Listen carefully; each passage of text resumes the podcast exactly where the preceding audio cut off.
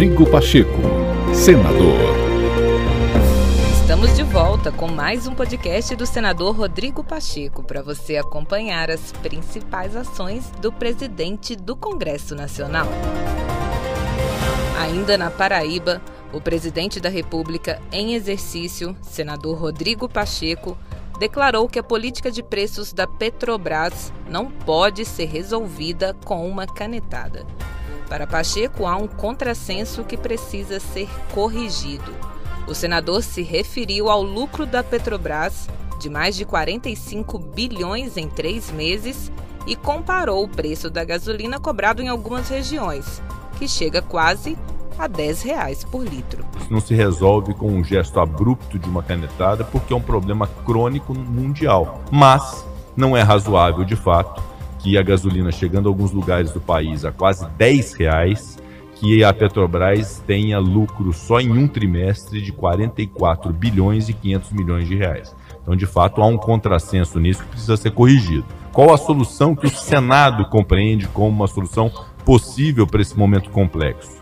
Primeiro, nós aprovamos uma lei complementar, número 192. Essa lei complementar defendeu e estabeleceu a monofasia tributária com uma alíquota de ICMS única entre os estados, a ser aferida a partir da média dos últimos 60 meses, que são anos bons e anos ruins do preço do petróleo, justamente para não sacrificar a arrecadação de estados e municípios. Isso foi aprovado, já virou lei Infelizmente, o CONFAS acabou tendo uma interpretação diversa do que aquilo que era o propósito e fixar uma alíquota num ponto mais alto possível, o que acabou gerando sim um impacto tributário maior do que o devido, sobretudo sobre o diesel, que é um, um combustível que interessa muito o desenvolvimento da nossa economia. Segundo lugar, o Senado Federal, Federal, aprovou um projeto de lei número 1472 e esse projeto estabelece justamente isso uma conta de estabilização fomentada pelos dividendos da Petrobras à União.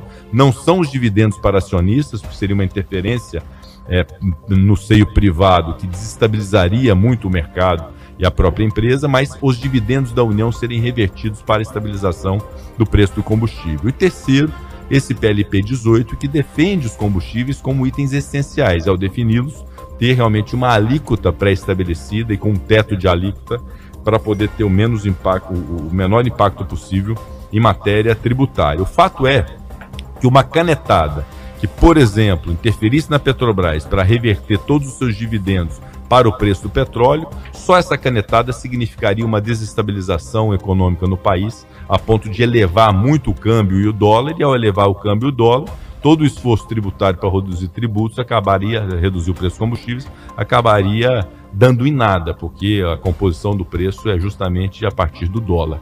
Então eu considero que é um problema complexo, que exige medidas que são, estão sendo tomadas. Se não são as melhores, devem ser então buscadas as melhores alternativas possíveis, mas tenha absoluta convicção que o Congresso Nacional tem o senso de responsabilidade entre equilibrar a defesa do consumidor com a redução do preço dos combustíveis, sem comprometer drasticamente a arrecadação dos estados e dos municípios. Rodrigo Pacheco, senador.